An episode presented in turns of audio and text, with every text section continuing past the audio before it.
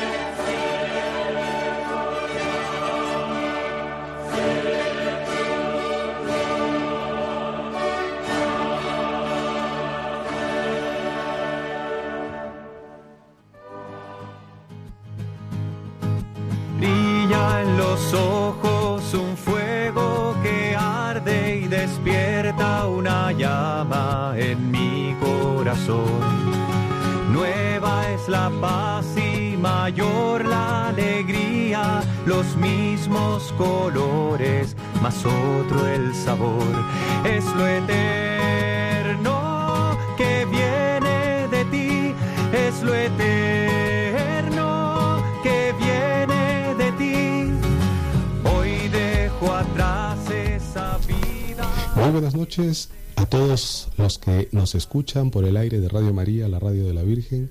Estamos aquí en una nueva semana, yo reintegrándome después de un mes de descanso. Nos habían dado descanso después del programa de Semana Santa, pues eh, nuevamente digo, reintegrándome para compartir con vosotros durante estos minutos en compañía de la Virgen, en compañía de cada uno de los que escuchan el aire de Radio María.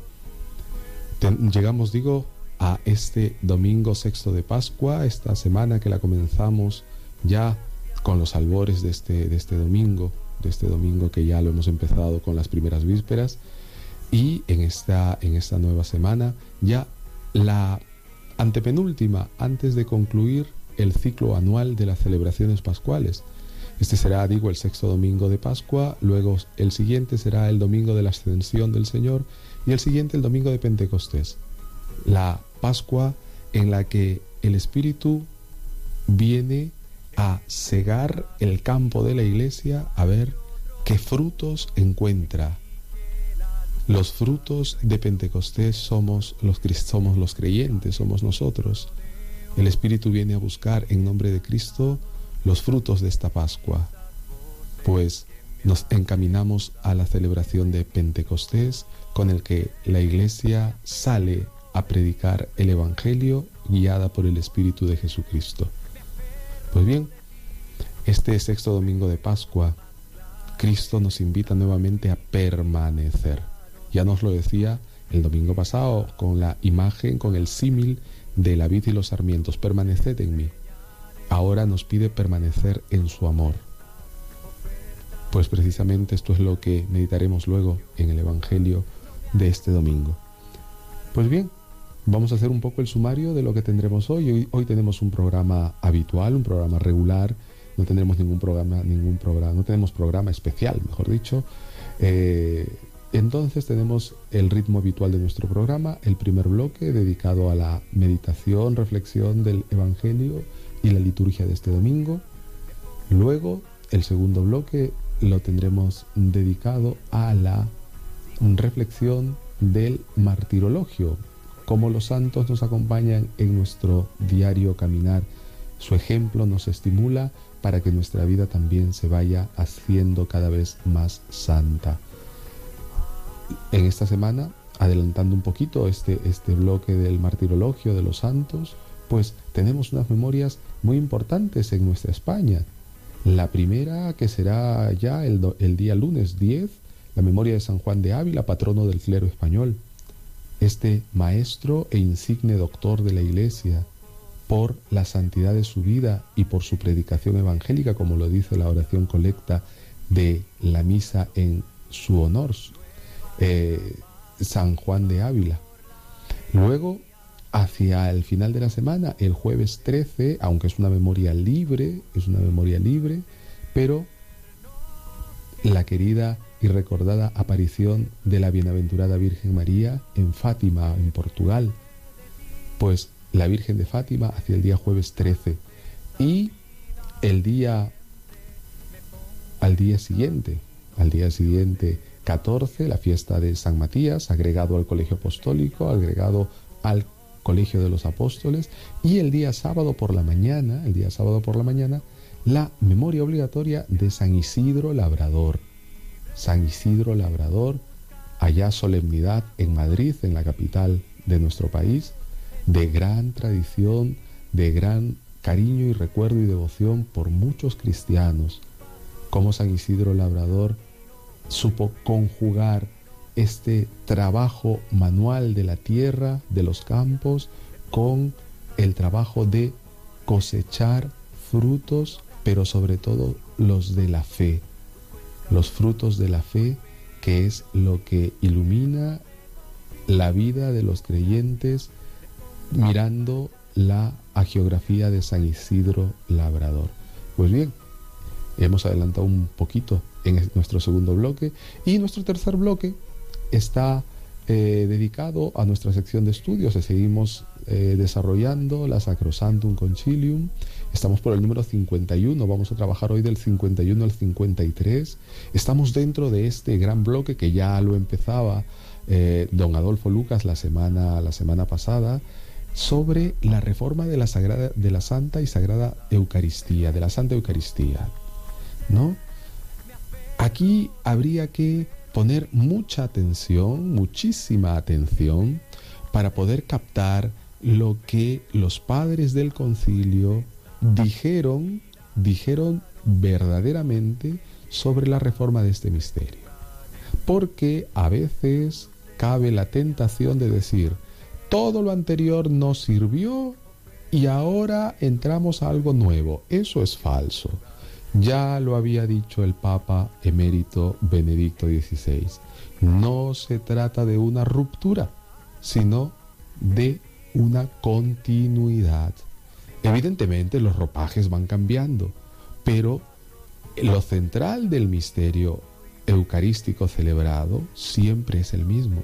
Jesucristo siempre es el mismo. Entonces, esto que van diciendo algunos por ahí equivocadamente, que el concilio de Trento no tiene que ver nada. Terminó Trento y viva la vida. No. El concilio Vaticano II es la prolongación del concilio de Trento como lo fue Trento de los concilios anteriores. No podemos ver la vida como un corta y empieza. Porque al decir una cosa así quiere decir que Cristo se ha equivocado, Dios se ha equivocado y que ahora, pues ahora sí, comienza lo verdadero. Y no es así. Cristo es el mismo ayer, hoy y siempre.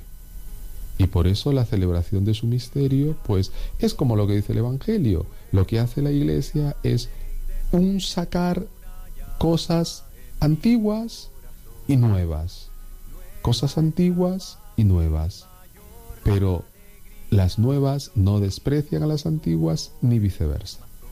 Así que este, este, esta sección de la Sacrosantum Concilium es muy importante para poder entender bien, para poder entender mejor lo que, eh, eh, lo que los padres conciliares, digo, quisieron decir sobre esta reforma de la Santa Eucaristía.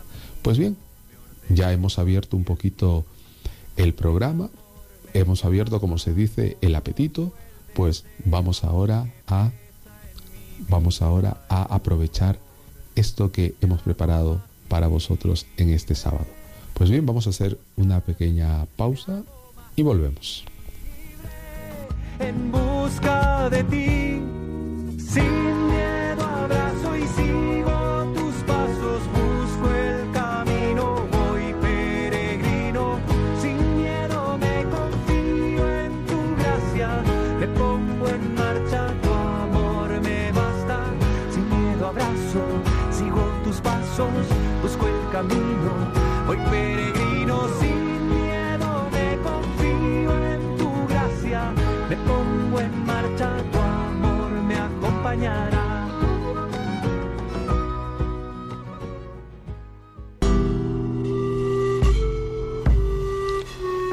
Todos los años, llegados al mes de mayo, nuestro director, don Luis Fernando, nos envía un mensaje para reflexionar con cada uno de vosotros acerca de el sentido, la finalidad y el alcance de Radio María, no solamente a nivel de España, sino a nivel mundial.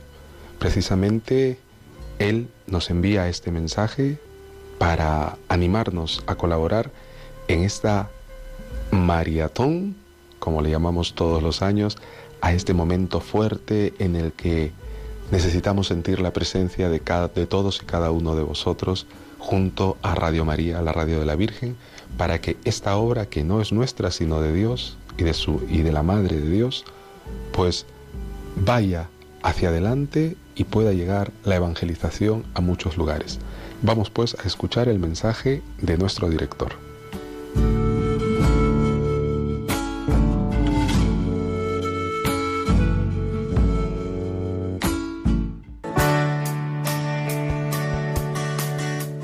Mundo entero y anunciad el Evangelio a toda la creación, dijo Jesús a sus discípulos. También hoy el Señor quiere que seamos misioneros bajo el manto de la Virgen, Reina de los Apóstoles. Radio María, que no tiene más fin que colaborar en esa misión evangelizadora, os pide en este mes de mayo un esfuerzo especial de oraciones, voluntarios y donativos. Así, la voz de Cristo podrá llegar a todos los rincones de España y de otras naciones del mundo a las que queremos llevar Radio María.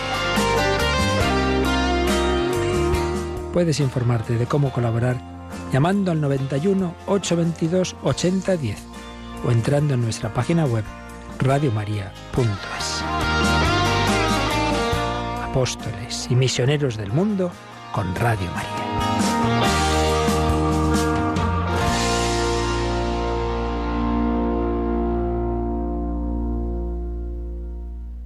Aleluya, ale, aleluya, aleluya, ale, aleluya, aleluya,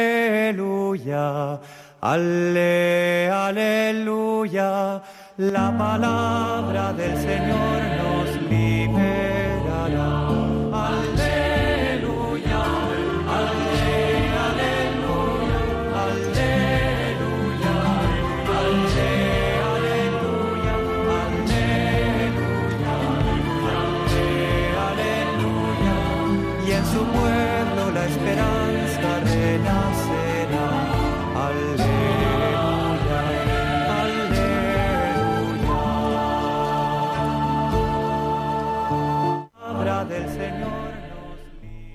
Del Santo Evangelio según San Juan. En aquel tiempo Jesús dijo a sus discípulos, Como el Padre me ha amado, así os he amado yo, permaneced en mi amor. Si guardáis mis mandamientos, permaneceréis en mi amor, lo mismo que yo he guardado los mandamientos de mi Padre y permanezco en su amor. Os he hablado de esto para que mi alegría esté en vosotros y vuestra alegría llegue a plenitud. Este es mi mandamiento, que os améis unos a otros como yo os he amado. Nadie tiene amor más grande que el que da la vida por sus amigos. Vosotros sois mis amigos si hacéis lo que yo os mando. Ya no os llamo siervos, porque el siervo no sabe lo que hace su Señor. A vosotros os llamo amigos, porque todo lo que he oído a mi Padre os lo he dado a conocer. No sois vosotros los que me habéis elegido, soy yo quien os ha elegido y os ha destinado para que vayáis y deis fruto, y vuestro fruto dure. De modo que lo que pidáis al Padre en mi nombre, os lo dé. Esto os mando, que os améis unos a otros.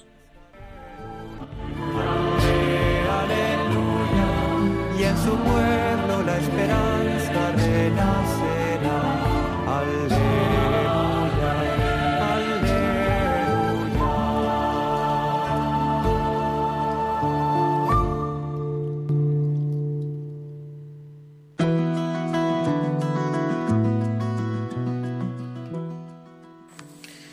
Paz y bien, mm, vamos terminando este tiempo de Pascua Y la liturgia de este domingo, la palabra de Dios, nos va llevando al, a un tema central que en Cristo resucitado descubrimos como de vital importancia en la vida del cristiano.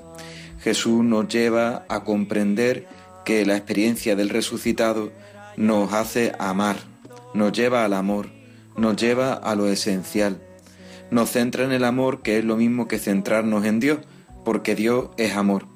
Y desde ahí nos descentra, provoca en nosotros una vida nueva, un dinamismo nuevo, que nos lleva a amar como nosotros hemos sido amados, porque Él nos amó primero.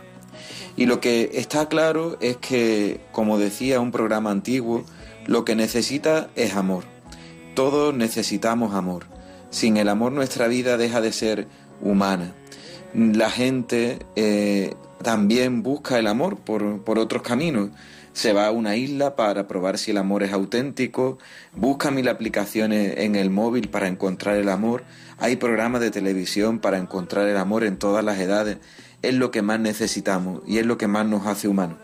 Pero Jesús nos presenta un amor distinto, un amor que no es solamente funcional, que lo busco para mi necesidad, para mi situación, para responder a mis carencias o a mis vacíos, él nos lleva a un amor esencial. Nos lleva a descubrir que nuestro Dios es amor. Es lo que hago cuando quiero, cuando quiero vivir en cristiano, ¿no?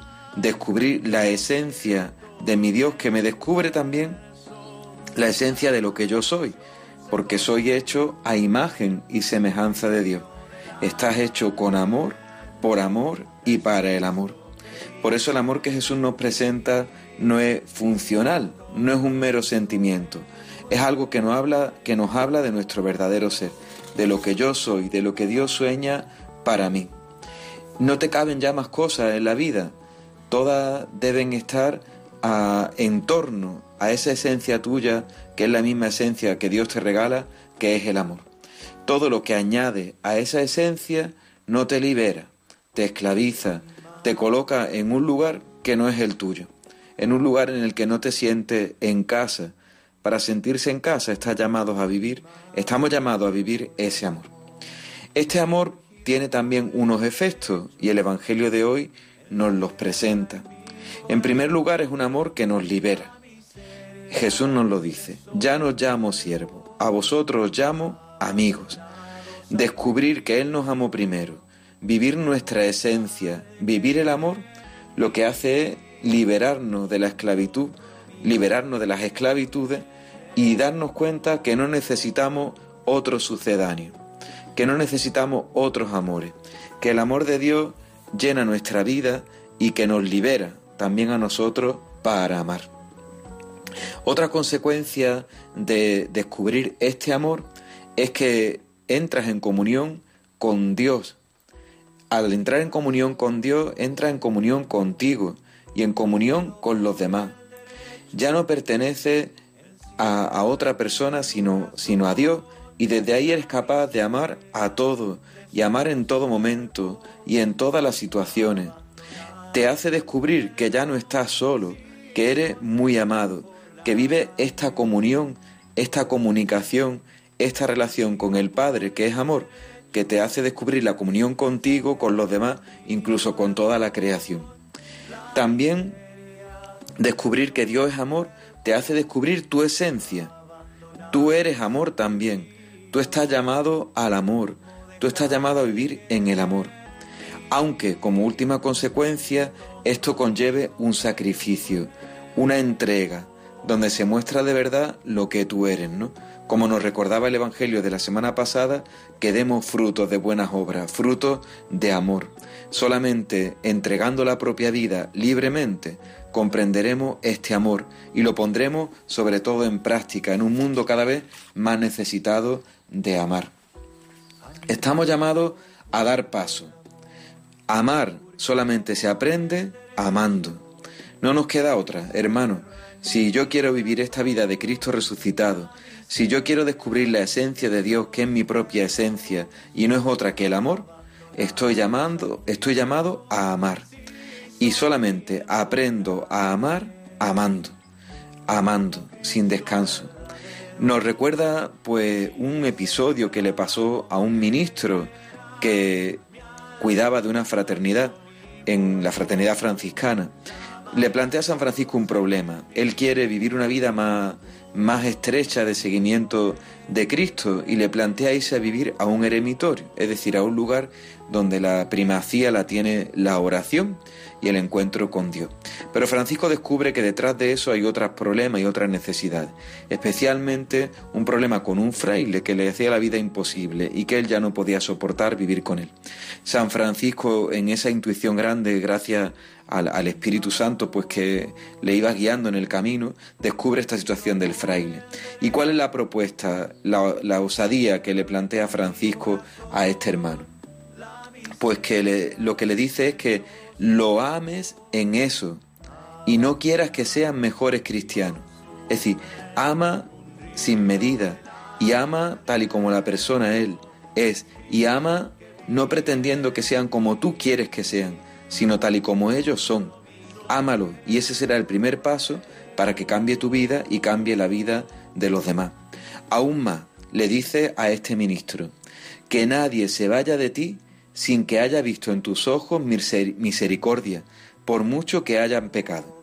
Es decir, un amor que no tiene excusa, ni la mascarilla siquiera puede evitar mostrar el amor, que nuestros ojos muestren ese amor, que nadie se vaya de nosotros sin haber descubierto en nuestra mirada, en nuestro ojo, que gracias a Dios todavía la mascarilla no la tapa, eh, ese amor, que nadie se vaya de ti sin que haya visto en tus ojos misericordia, por mucho que, hayas pecado. Ese es el gran reto, hermano, un gran reto que se resume diciendo que el amor no dice basta. Como nos dice un grupo que canta música cristiana, el amor no dice basta. Amor y más amor que nunca dice basta. Solo el amor de Dios es lo que hace que se encuentre siempre. Todo lo demás sobra. Hacedlo todo por amor, nada hagáis por fuerza, solo el amor queda. Busquemos a Jesús, que si lo tenemos a Él, entonces lo tendremos todo. Ama a tus hermanos, y Dios te amará a ti. Esto quiere el Señor. Un amor que no dice basta. Amor y más amor que nunca dice basta. Que el Señor os bendiga con su paz.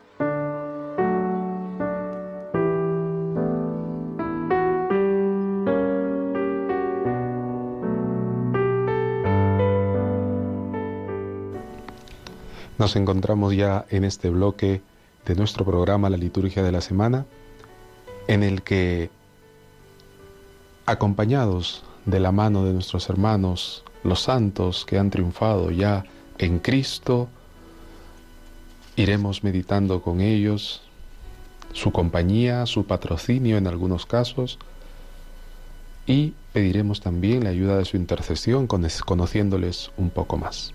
Vamos pues en este bloque del martirologio de los santos de la semana a repasar a, digo, estos hermanos nuestros que han vencido y reinan con Cristo en la gloria. El día lunes 10, el día lunes 10 de mayo, memoria obligatoria de San Juan de Ávila, presbítero y doctor de la Iglesia, de gran memoria y tradición aquí en el sur de España. San Juan de Ávila es patrono del clero español. San Juan de Ávila, presbítero que nació en Montilla, un lugar de nuestra Andalucía. Recorrió toda la región de la Bética predicando a Cristo y después, habiendo sido acusado injustamente de herejía, fue recluido en la cárcel donde escribió la parte más importante de su doctrina espiritual.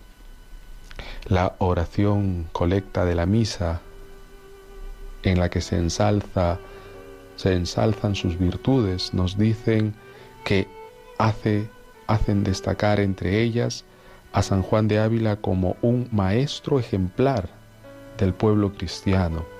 ¿Y por qué fue maestro ejemplar? Lleva el título de doctor de la Iglesia, por la santidad de su vida y por su celo apostólico. El día 10 entonces, la memoria obligatoria de San Juan de Ávila. El día martes 12, perdón, el día martes 11 del mes de mayo es un día ferial de Pascua. Estamos en la sexta semana de Pascua. El martes no hay ninguna conmemoración universal, en la Iglesia Universal, de ningún santo. Es un día de feria. Seguimos celebrando, celebrando ese día entonces la solemnidad de la Pascua de la Resurrección de nuestro Señor. El día miércoles 12 hay unas memorias libres de los santos mártires Nereo y Aquiles y también la memoria de San Pancracio, mártires, los tres. Estos mártires romanos San Pancracio mártir, que según la tradición murió también en Roma en plena adolescencia por su fe en Cristo y fue sepultado en la segunda, milla de la vía Aurelia. Pues este sería un poco el Carlos Acutis de su época, ¿verdad? Por su juventud y sobre todo por su unión a Cristo, por su unión a Cristo, estos mártires de los primeros siglos, como bien lo se afirma, la sangre de los, la sangre de los mártires es semilla de los cristianos, es semilla de nuevos cristianos. Que el testimonio pues de estos mártires de los primeros siglos siga alumbrando e iluminando la vida de los creyentes. El día jueves 13 de mayo, todos viene a nuestra memoria, ¿no? La aparición de Nuestra Señora en Fátima, en Cova de Iría nuestra Señora, la Virgen de Fátima, en la localidad de Aljustrel, la contemplación de la que en el orden de la gracia es nuestra Madre Clementísima, suscita en muchos fieles, no obstante las adversidades, la oración por los pecadores y la profunda conversión de los corazones. Esta memoria tan querida, tan hondamente difundida de Nuestra Señora de Fátima. Es una memoria libre, ciertamente, pero de gran tradición aquí en Europa y en muchas partes del mundo, en muchas partes del mundo. Jueves 13 de mayo, memoria, día de feria o memoria de la bienaventurada Virgen María de Fátima. El día viernes 14, viernes 14, fiesta de San Matías, San Matías, apóstol que siguió al Señor Jesús desde el bautismo de Juan hasta el día en que Cristo subió a los cielos, y por esta razón después de la ascensión del Señor fue puesto por los apóstoles en el lugar que había ocupado Judas el traidor, para que, formando parte del grupo de los doce, fuese testigo de la resurrección. San Matías fue agregado al colegio apostólico, no fue de los de los que el Señor eligió de primera mano, los doce nombres que conocemos como los apóstoles, sino que después de la ascensión, como acabo de, deciros, los apóstoles reunidos toman la decisión de ocupar el lugar que Judas había dejado al, al matarse, al matarse, al reconocer su pecado y matarse. Pues San Matías fue escogido por medio de las sortes, las suertes de los apóstoles, sortes apostolorum se dice, y fue agregado al número de los apóstoles para completar el número de los doce. Como dice la oración colecta de la fiesta de este día, concédenos por sus ruegos, los ruegos de San Matías, que podamos alegrarnos de tu predilección, de que hemos también sido escogidos nosotros entre muchos y también que seamos contados entre tus elegidos. El sábado 15 por la mañana también una memoria de gran tradición en muchísimos lugares de nuestra España.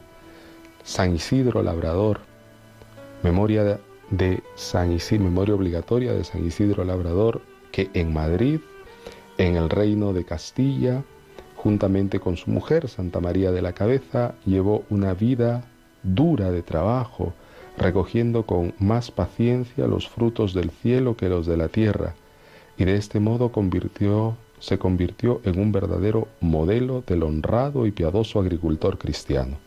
Memoria pues el próximo sábado de San Isidro Labrador, la oración colecta de su misa, de la misa de este día, dice, eh, destaca, perdón, la humildad y la sencillez de San Isidro, de una, eh, esta humildad y esta, esta sencillez de San Isidro, pues, eh, se manifestaba en una vida escondida en Cristo. Esta vida escondida en Cristo que se iba enraizando más por medio del trabajo de cada día. Este trabajo que iba humanizando más a San Isidro, pero que también por medio de su fe en Cristo lo elevaba hasta Él, sabiendo muy bien que nada debía anteponerse a Cristo. Pues el día sábado 15 por la mañana, la memoria de San Isidro Labrador. Ya por la tarde, con las primeras vísperas, empezará la solemnidad de la ascensión del Señor, este último, este último domingo, este de estos domingos pascuales antes de Pentecostés, con el que iremos ya cerrando el ciclo celebrativo de la Pascua.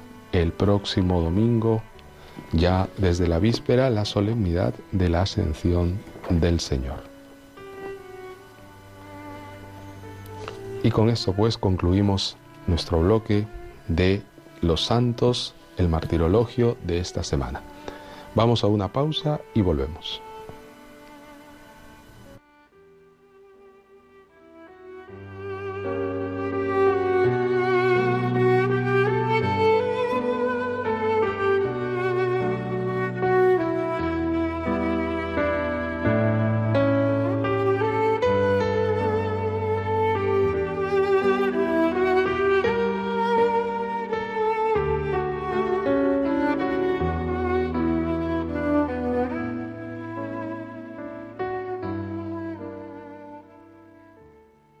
Están escuchando en Radio María la Liturgia de la Semana con el Padre Manuel Jesús Robles.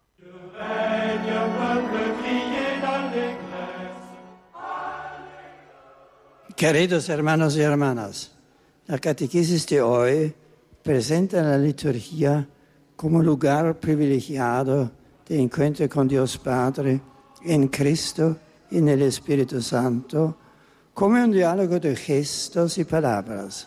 Por ello, la primera exigencia de una buena celebración es que haya oración, coloquio con Dios, escucha y respuesta. La mente debe de ir concorde con la voz, penetrar en las palabras de la liturgia, acogerlas y estar en sintonía con ellas. La mirada del corazón debe dirigirse a Dios elevarse por encima del alboroto de las preocupaciones, angustias y distracciones, abrirse dócilmente a la palabra y recogerse en la oración de la iglesia, de modo que las palabras que se dicen conduzcan a Dios, hagan del propio corazón un altar. Invito en fin a todos a celebrar y vivir la liturgia con actitud orante uniéndonos al misterio de Cristo y a su diálogo filial con el Padre.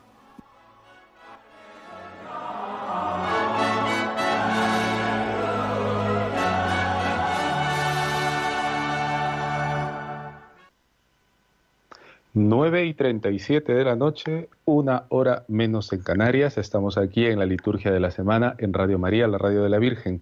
Entramos a nuestro tercer bloque de programa y está con nosotros desde Gerona el padre Musén Jordi Fonplana. Eh, Musén Jordi Fon, doctor Jordi Fon, buenas noches. Buenas noches, padre, buenas noches y a todos los oyentes también. Muchas gracias. ¿Qué tal? ¿Cómo se encuentra usted por allá, por esas tierras tan bonitas de Hoy Gerona? Con ya en primavera, en primavera, sí, sí. El tiempo ha cambiado estos últimos días y gracias estamos gozando de la Pascua primaveral, ¿eh? En todo su esplendor. Eso, con las primeras comuniones, la santa unción de los enfermos, también algunos matrimonios. Estamos bueno. celebrando, muy bien. Qué bueno. El doctor Jordi Fontplana eh, ha nacido en Gerona, como os acabo de decir, es licenciado en teología en la especialidad de liturgia en el Instituto Superior de Liturgia de Barcelona. Es doctor también en Sagrada, Teología en la Facultad de Teología de Cataluña. Eh, también hizo estudios de posgrado en el Instituto Superior de Liturgia de París. Es doctor en Sagrada Liturgia también por el Pontificio Instituto Litúrgico San Anselmo de Roma y también se desempeña como párroco. eh, también ha sido, ha sido o es, creo, el rector del Seminario Diocesano de Gerona, capellán custodio y párroco del Santuario de la Virgen del, Mont, del Monte, vicario episcopal para las vocaciones y secretario del Consejo Episcopal, conciliario general de Miñones Escoltas, canónigo de la Catedral de Gerona, secretario general de Pastoral Litúrgica de Gerona, miembro de la Asociación de Profesores de Liturgia, director de la Comisión del Diaconado Permanente, profesor no estable de liturgia en el Instituto Superior de Ciencias Religiosas de Gerona, profesor estable en la Facultad de Teología de Cataluña y del Instituto Superior ad Instar Facultatis, del cual es vicepresidente. Pues bien, con él vamos a reflexionar, vamos a compartir y nos va a ilustrar muchísimo el doctor Jordi Font. Ha sido profesor mío, así que lo que yo os pueda decir es también responsabilidad del doctor Jordi Font, que ha sido uno de los grandes y buenos profesores que hemos tenido los liturgistas jóvenes que hemos salido hace poco. Pues doctor Font, vamos a escuchar estos numerales del Concilio Vaticano II de la Sacrosantum Concilium y luego venimos con su reflexión.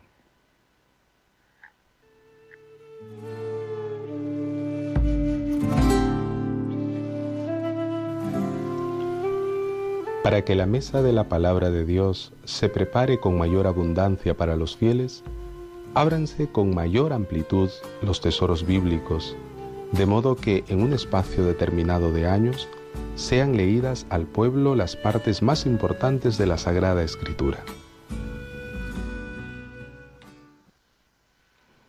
Bien, numeral 51. Se nos, estamos, recordad cómo, cómo iniciaba este, este nuevo segmento, este capítulo segundo de la Sacrosantum Concilium, que ya bien nos comentaba don Adolfo Lucas la semana pasada sobre la reforma del Sagrado Misterio de la Eucaristía.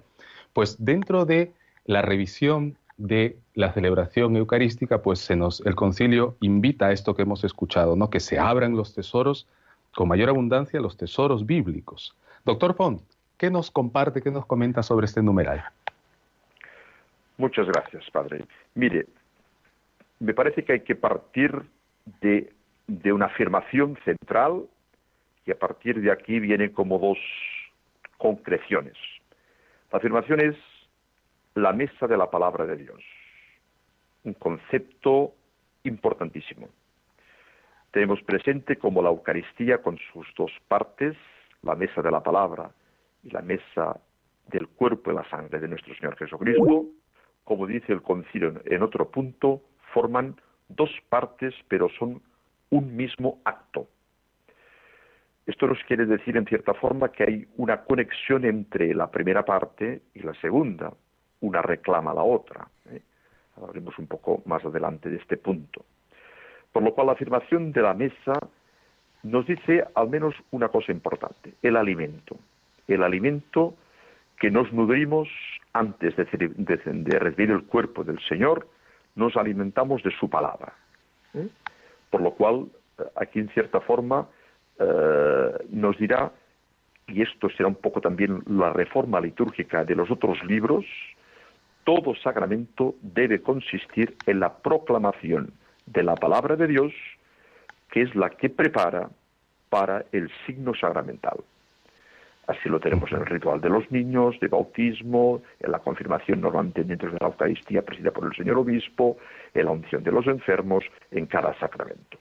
Hay una conexión estrecha, conexión que la encontramos ya, si ustedes quieren, en, en, el mismo esquema bíblico, sobre todo yo diría del Evangelio. El Antiguo Testamento ya estaba un poco también presente. Vemos que Jesús actúa de palabra y de obra. Uh -huh.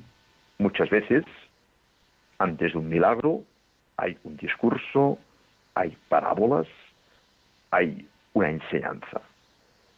Y enseguida viene un signo.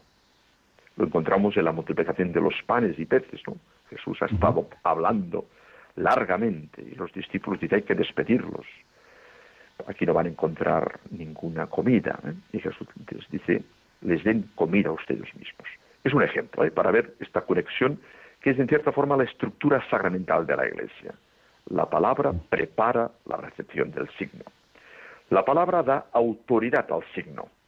Es decir, la palabra es la que precede y lo que haremos después con el signo es porque alguien nos ha dicho, haced esto en conmemoración mía. Y el signo no es nada más el bautismo, el agua, el cuerpo y la sangre del Señor, no es nada más que poner la palabra en acto. Es decir, que no se quede una palabra como una idea, sino que la palabra realiza aquello que en cierta forma prefigura o anuncia, ¿eh? por lo cual es una conexión estrecha. Esto, digamos, para comprender estas dos mesas, que me parece es la afirmación central de este punto. Después tenemos como dos cuestiones prácticas. Estas mesas se deben nutrir de una riqueza exquisita que hemos estado muchos siglos, yo diría, ignorando, y que la Iglesia ha vuelto en cierta forma, digamos, a lo que dice también el mismo Sacrosanto Concilium, a la norma de nuestros primeros padres. Estamos hablando de la patrística, cuando la Iglesia en los primeros siglos tenía una riqueza bíblica que hemos encontrado en algunos códices, en algunos sacramentarios, en algunos, eh, digamos, libros litúrgicos. Por lo cual volvemos a los tesoros bíblicos. ¿Qué es el alimento primero? Hemos estado algunos siglos, debido a que la palabra de Dios era leída o proclamada en latín, pues el pueblo no tenía un acceso directo a la palabra para comprender. Después nos alimentamos, en cierta forma, digamos así, de sucedáneos. No tenemos un alimento directo con la palabra de Dios. Esto ha sido una gran riqueza que el concilio ha vuelto a poner encima de, la mesa para que realmente descubramos y nos alimentemos de la palabra de Dios de forma directa. Pero atención, esta palabra necesita una preparación.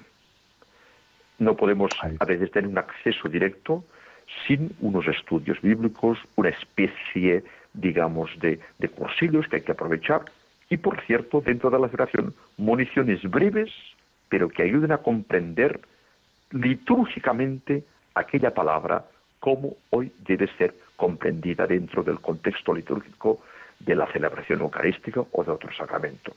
Y por último, también es muy importante la preparación espiritual y sobre todo de los que proclaman una, digamos, una enseñanza, unos recursos de poder proclamar. Proclamar no es leer. ¿Eh? Leer, como hemos leído nosotros en el número 51, esto es leer. Proclamar pide, digamos, la fuerza del Espíritu que hay que pedir. Por esto el sacerdote, antes de leer el Evangelio, se prepara con una oración personal, ¿eh? como una apología, digamos, que venía de la época medieval, Señor, purifica mi corazón, mis labios, por lo cual la palabra de Dios la debemos, la debemos proclamar espiritualmente, no es un puro hecho mecánico. Nosotros somos transmitores como Juan Bautista. Yo no soy la luz, yo no soy, es, yo vengo a preparar, por lo cual el lector debe prepararse para, para que la palabra de Dios tenga un acceso directo al cielo. Esto sería un poco. Y por último, ya solo destacar que lo que dice que en un determinado unos determinados años se proclame gran parte o las partes más significativas de la palabra de Dios. Nunca habíamos tenido nosotros tanta riqueza, tenemos de volver casi a la época patrística o siglos eh, perdón, 5, 6, eh, donde teníamos realmente unos, unas listas de lecturas que hemos encontrado y que se han podido recomponer Nunca habíamos tenido una riqueza tan grande de palabra de Dios expuesta en periodos de tiempo, sea por el ciclo dominical, con tres años, A, B, C, con dos ritmos, los tiempos fuertes donde hay una lectura selecta, de acuerdo con el tiempo litúrgico se selecciona el texto, y el tempus per annum, o tiempos llamados de durante el año, con una lectura casi semicontinua de un texto, sobre todo del Evangelio que corresponda. Y los días feriales, por supuesto, con dos ciclos para la primera lectura, años pares, años impares, leyendo también la palabra de Dios, digamos, de forma eh, que se complementa, es decir, que es un caso único de ver que a veces detrás de un libro histórico que hemos leído del Antiguo Testamento se intercala un profeta que aparece en el libro histórico, pero que después escuchamos de primera mano viendo cómo él vive aquel momento. Esto es único. Algunos autores dicen que de, la, de, los principales frutos de la reforma litúrgica, la, la, organización del leccionario es el gran fruto, conjuntamente también con el ritual de atención cristiana de adultos y otros aspectos. Bien, doctor Juan, eh, vamos a unir a esta palabra, a esta palabra que hemos escuchado sobre las lecturas, estos dos numerales, 52 y 53, que están muy, muy relacionados a, este deseo del concilio de que se abran con mayor riqueza como, como eh, desarrollo casi natural de esta palabra. Vamos a escuchar estos dos numerales que también son muy interesantes. Vamos a escuchar numerales 52 y 53 juntos. Se recomienda encarecidamente la homilía como parte de la misma liturgia.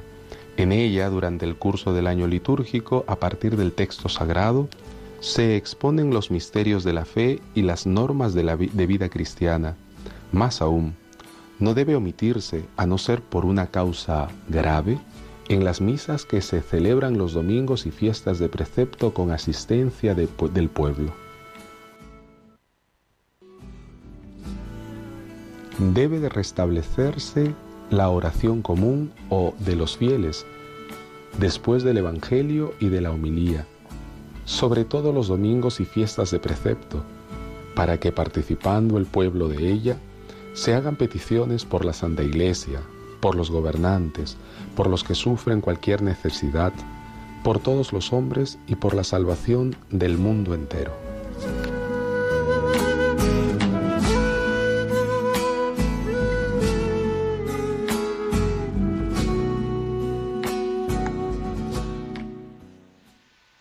Bien, como desarrollo natural, como desarrollo, sí, natural de la celebración de esta palabra, de esta mesa de la palabra, pues se nos han mencionado en este momento dos, dos elementos que están alrededor de esta, de esta mesa, que son la humilía y la oración de los fieles.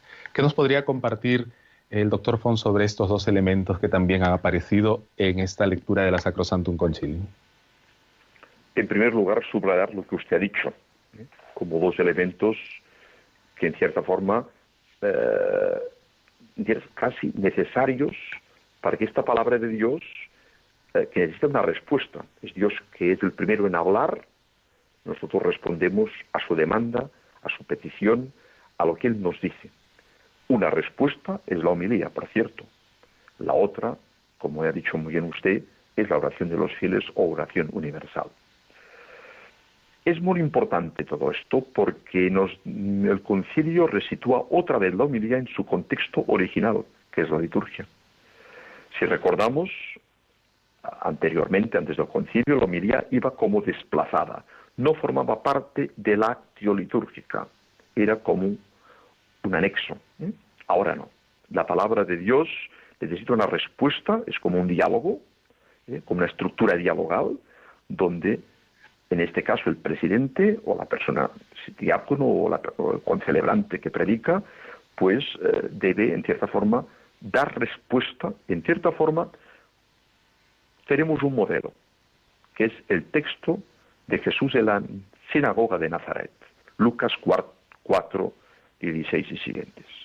Jesús va al sábado a la sinagoga, como de costumbre, allí le ofrecen leer, proclamar un texto de Isaías, el Espíritu del Señor está sobre mí, y cuando termina la lectura de la proclamación, en cierta forma le piden que haga el comentario que se hacía como era costumbre en las sinagogas.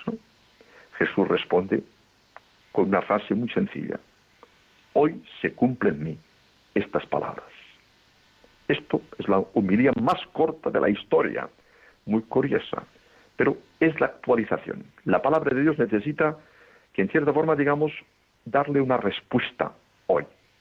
Por eso profesores como el profesor Enrico Mazza, profesor italiano de liturgia, nos dice que la palabra de Dios, en cierta forma, la humilía, que la debe desarrollar esta palabra de Dios, pide una doble fidelidad. Una fidelidad a la misma palabra de Dios.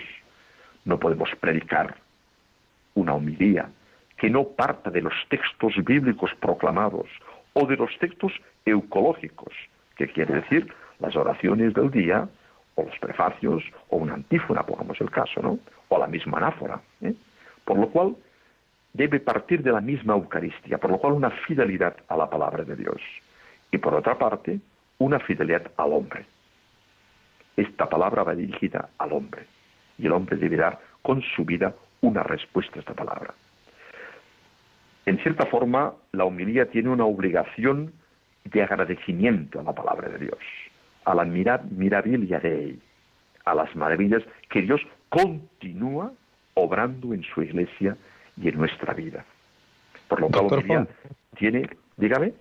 Doctor Fonsi, y, y, con respecto a esto, a esto mismo que nos comenta, la, la, oración de los fieles fue reestructurada porque antiguamente creo que se suprimió, ¿verdad? Sí, sí, sí, sí, sí. De hecho es una joya redescubierta. ¿eh?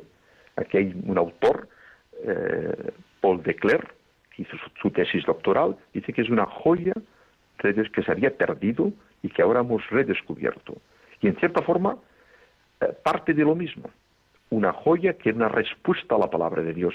De hecho, el modelo que la Iglesia se inspiró para esta recuperación o digamos para el estudio fue la oración universal del Viernes Santo, que tenemos con una señora que se llama Egeria, que vive al menos durante un par de años en la Semana Santa en Jerusalén, siglo IV, 380 aproximadamente, es testimonio de una oración universal que hace en la misma la celebración litúrgica del Viernes Santo. Una oración, como dice la palabra, universal, orando, ¿eh? en cierta forma, por la Iglesia, por los que nos gobiernan, por las personas necesitadas, necesitadas y el último momento para nosotros. Un poco nos ofrece esta oración universal del Viernes Santo la estructura que sirvió, en cierta forma, para que cuando el grupo que puso en, digamos, puso eh, en acto la recomendación del concilio en este número 53 que hemos leído, pues se inspiró en este esquema. ¿Eh? Un poco es esto. son, son, son joyas que se han ido restaurando con el, con el, precisamente con la reflexión teológico-litúrgica de estos, de los padres del concilio, precisamente. Doctor Font, le agradecemos infinitamente lo que nos ha compartido en esta noche desde Gerona y déjenos una última palabrita de reflexión y de saludo al terminar. Muchas gracias, Padre, por haberme invitado y deseo a todos los oyentes, a todos los que participan en la Eucaristía de los domingos, de participar de forma más consciente y más activa, que nos ayude todo, este, en cierta forma, estas pequeñas perlas que ustedes van buscando de la Sacrosanto Concilium, a tener lo que es el deseo de la Iglesia, una participación más activa y más consciente. Muchas gracias ¿eh? Muchísimas gracias, un saludo y un abrazo muy fuerte hasta allá, hasta Gerona. Muchas gracias a ustedes mismos. Muy buenas noches. Hasta, hasta pronto. Adiós. Están escuchando en Radio María la liturgia de la semana con el Padre Manuel Jesús Robles.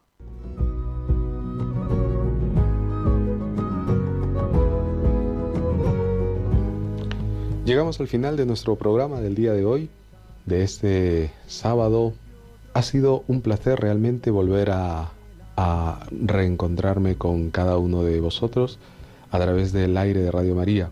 Gracias a todos los que nos escuchan en los diferentes lugares de España, allá en Canarias, allá en las Islas Baleares, también a los que nos escuchan pasando las fronteras continentales, allá en América y también en los otros continentes, porque Radio María no solamente llega a toda España, sino también a todo el mundo. Esperamos que lo que hemos compartido hoy pues sirva para provecho, para formación y sobre todo para ir creciendo más en el conocimiento del misterio de Cristo, conocer más a Cristo para amarle más. Gracias a todos. A continuación, el informativo de Radio María. No os despeguéis de la radio de la Virgen. Hasta pronto. Buen domingo.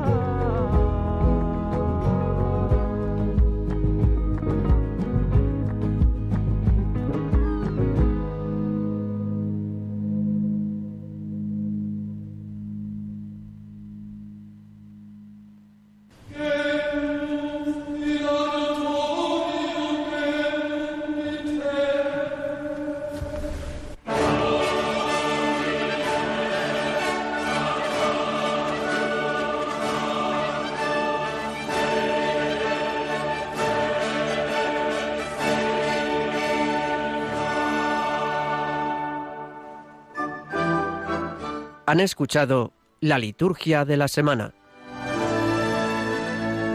con el Padre Manuel Robles.